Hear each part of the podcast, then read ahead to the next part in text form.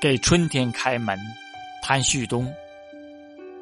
风儿吹开了夜的眼睛，让明亮的阳光透过孩子的瞳仁。